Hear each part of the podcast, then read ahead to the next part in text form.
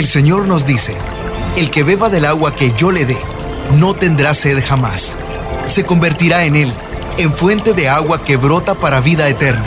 Y para conocer más de esa agua que nos da vida, Buenos días en el camino presenta El Cántaro, un segmento conducido por el padre José Román Flecha, doctor en teología moral, quien nos orienta sobre la verdad de nuestra fe. A continuación,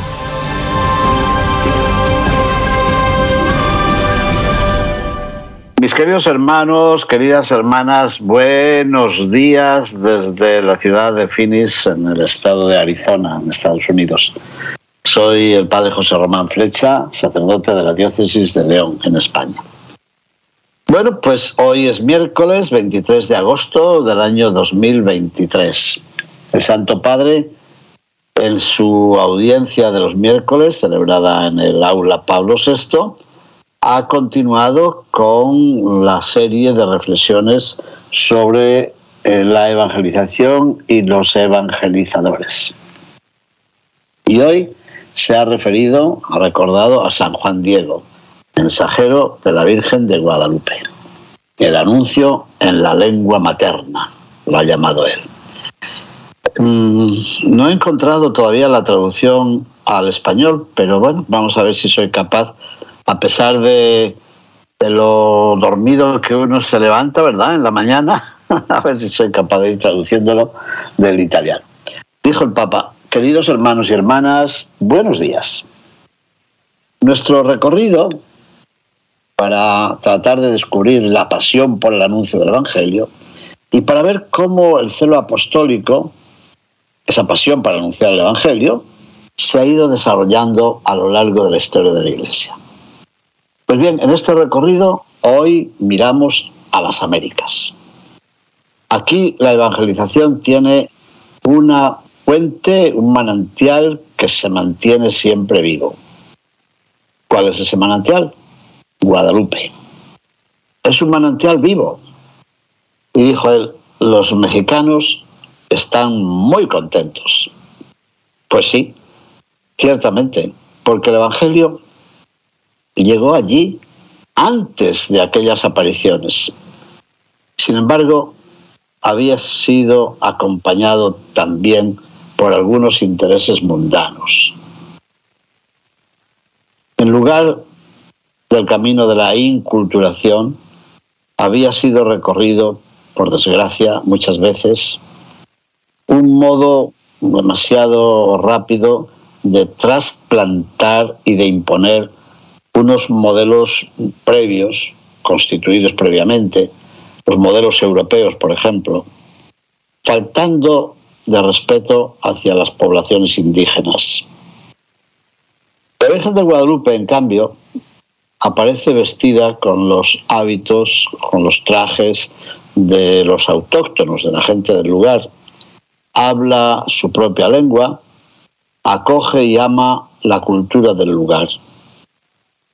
María es madre y bajo su manto encuentra lugar todo hijo.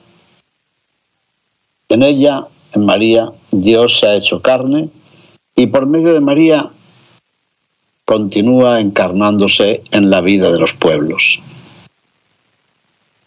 La Virgen, en efecto, anuncia a Dios en la lengua más adaptada, es decir, en la lengua materna. Y también a nosotros, también a nosotros la Virgen nos habla en nuestra lengua materna, en la lengua que nosotros entendemos bien. Y añadió el Papa, como hace tantas veces, repitiendo la frase, sí, el Evangelio se transmite en la lengua materna. Y yo quisiera dar las gracias a tantas mamás y a tantas abuelitas que lo van transmitiendo a los hijos y a los nietos. ¿Por qué? Porque la fe se pasa con la vida. Por eso las madres y las abuelas son las primeras anunciadoras. Y ahí pidió públicamente un aplauso para las mamás y para las abuelitas. Y añadió, el Evangelio se comunica como nos lo demuestra María. ¿Cómo? Con sencillez. Siempre la Santísima Virgen elige a los sencillos. Por ejemplo, allá en la colina del Tepeyac, en México, pero también ha hecho lo mismo en Lourdes y en Fátima.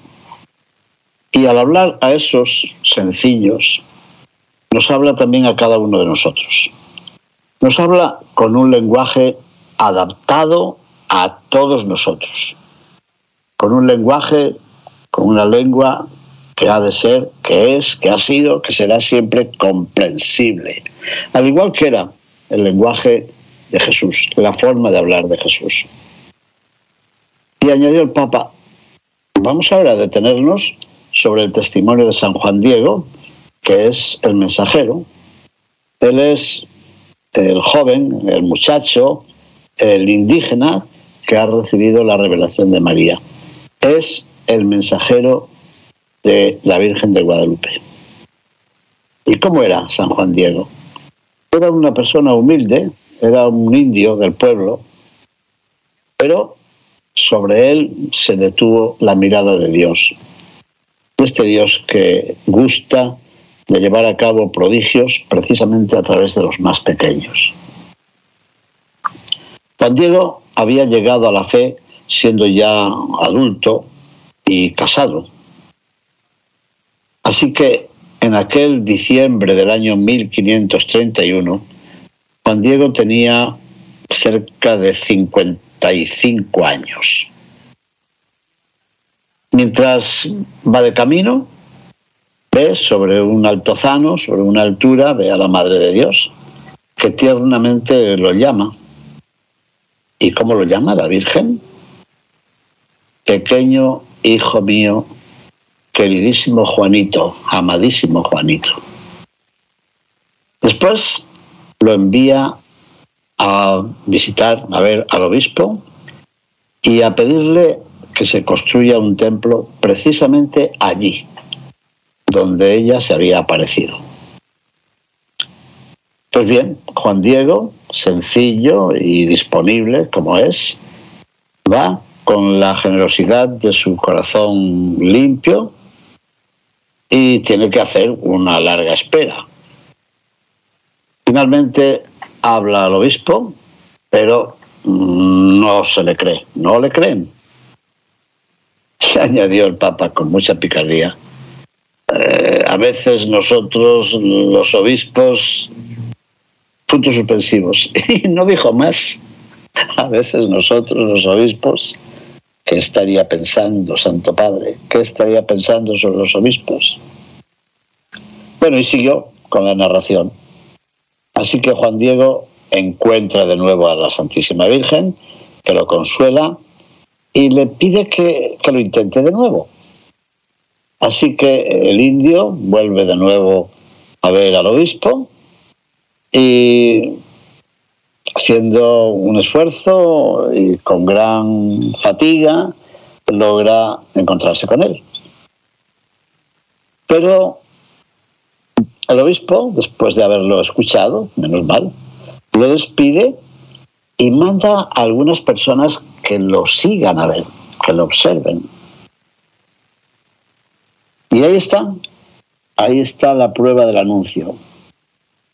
Porque a pesar del celo que ponen unos y otros, llegan los hechos imprevistos. Y a veces los hechos que han sido imprevistos también por la misma iglesia.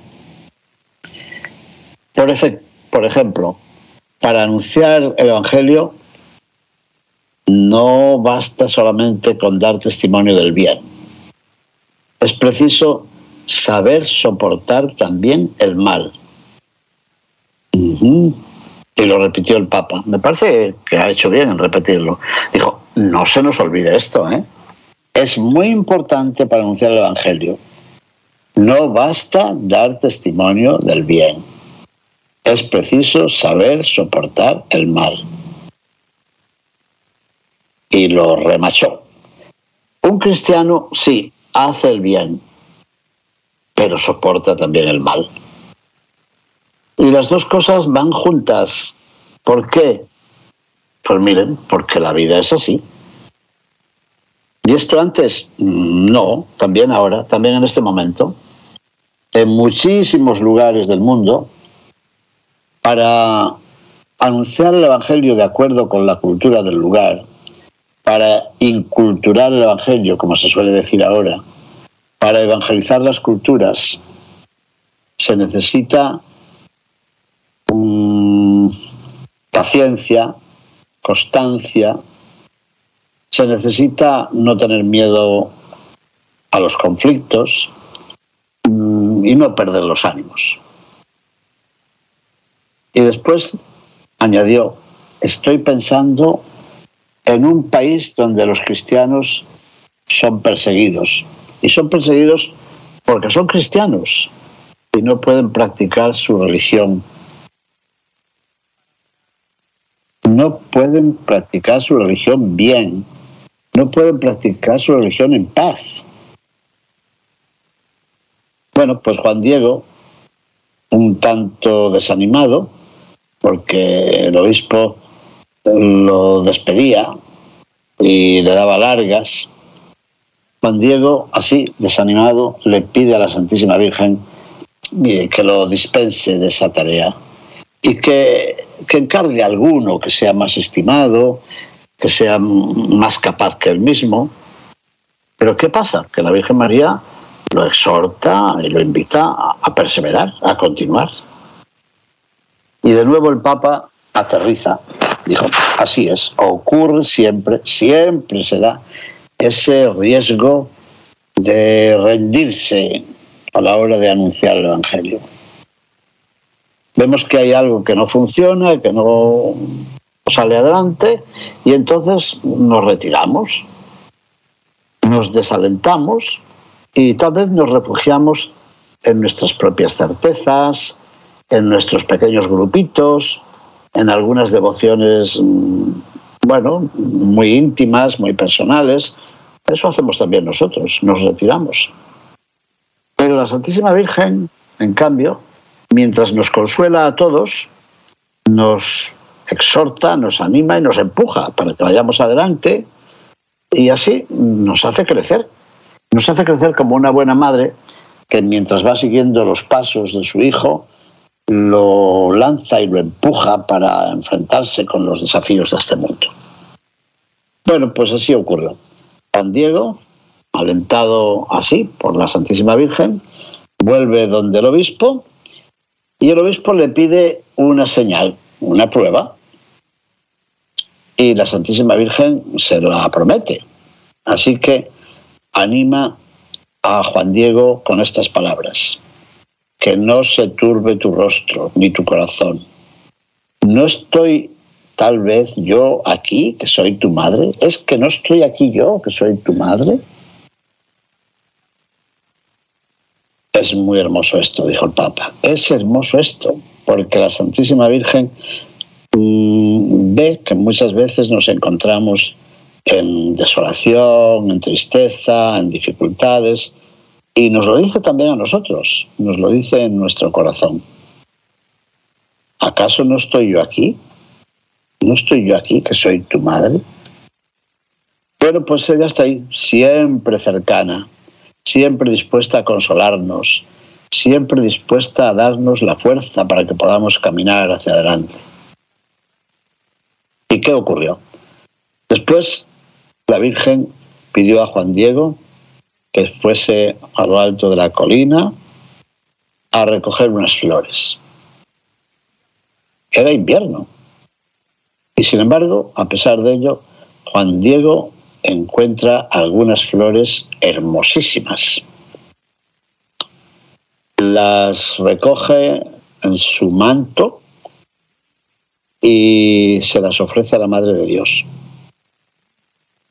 Pero la Virgen le invita a llevar esas flores al obispo, que se las lleve como prueba, como demostración.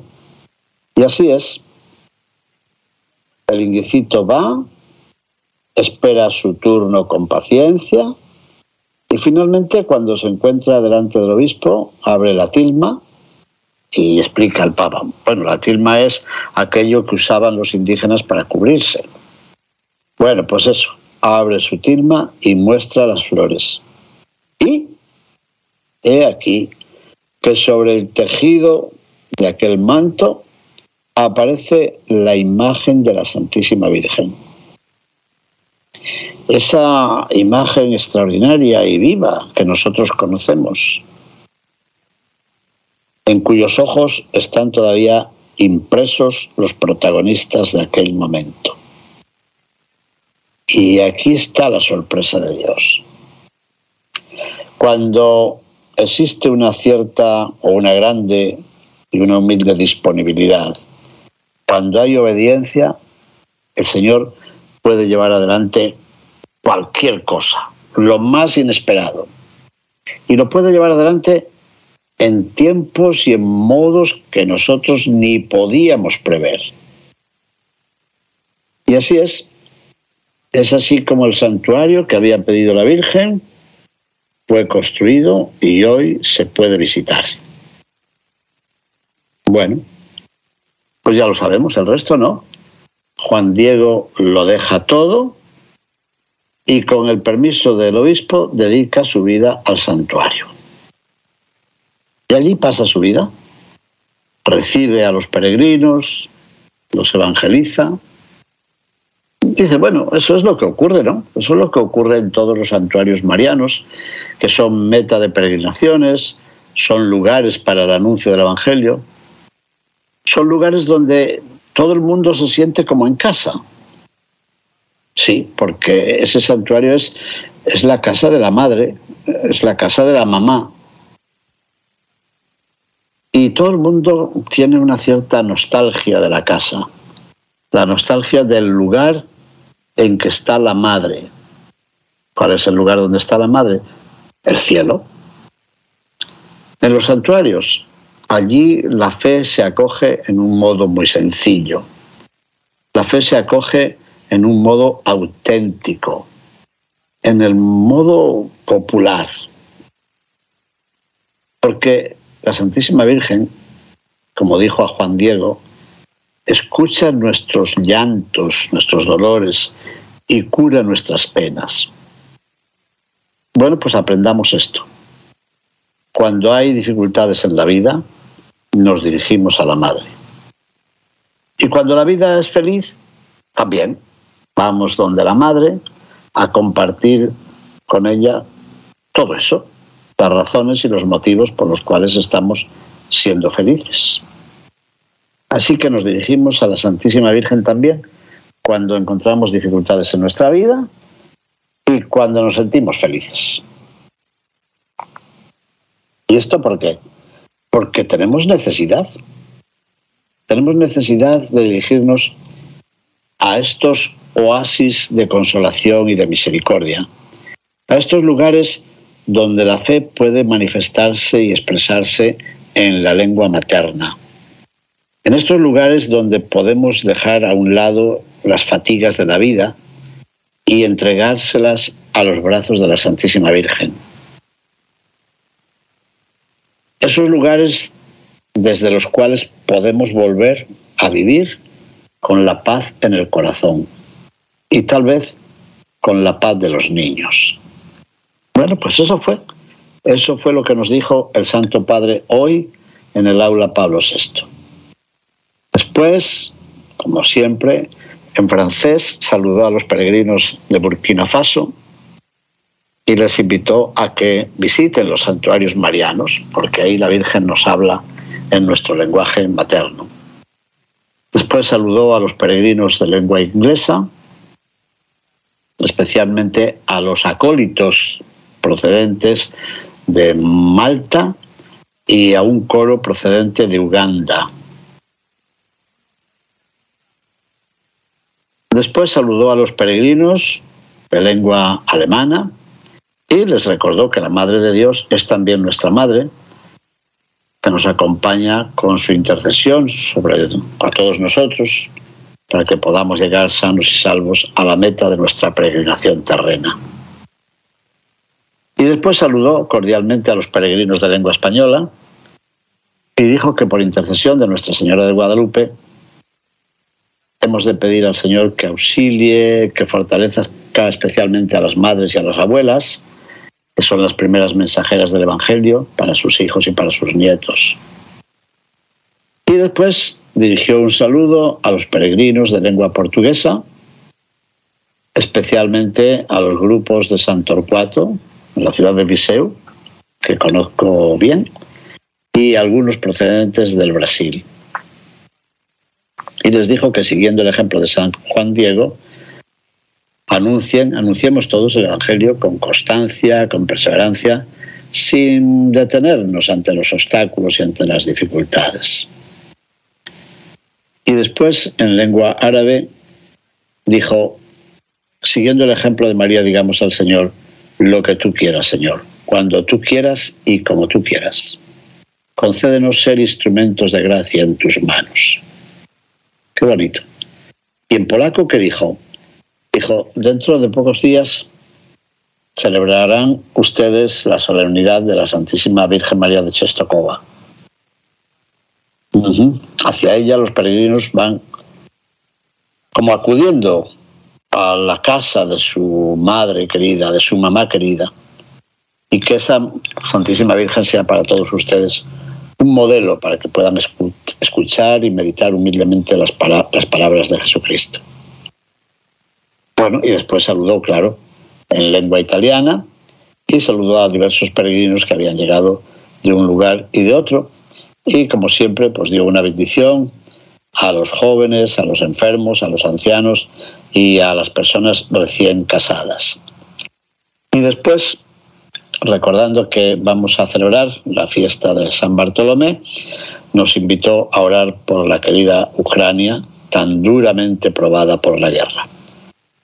Bueno, pues muchas cosas nos dijo el Santo Padre y hoy nos presentó un modelo de evangelización subrayando eso, la importancia de la lengua materna y la importancia de sentirnos en nuestra propia casa cuando visitamos los santuarios de la Santísima Virgen.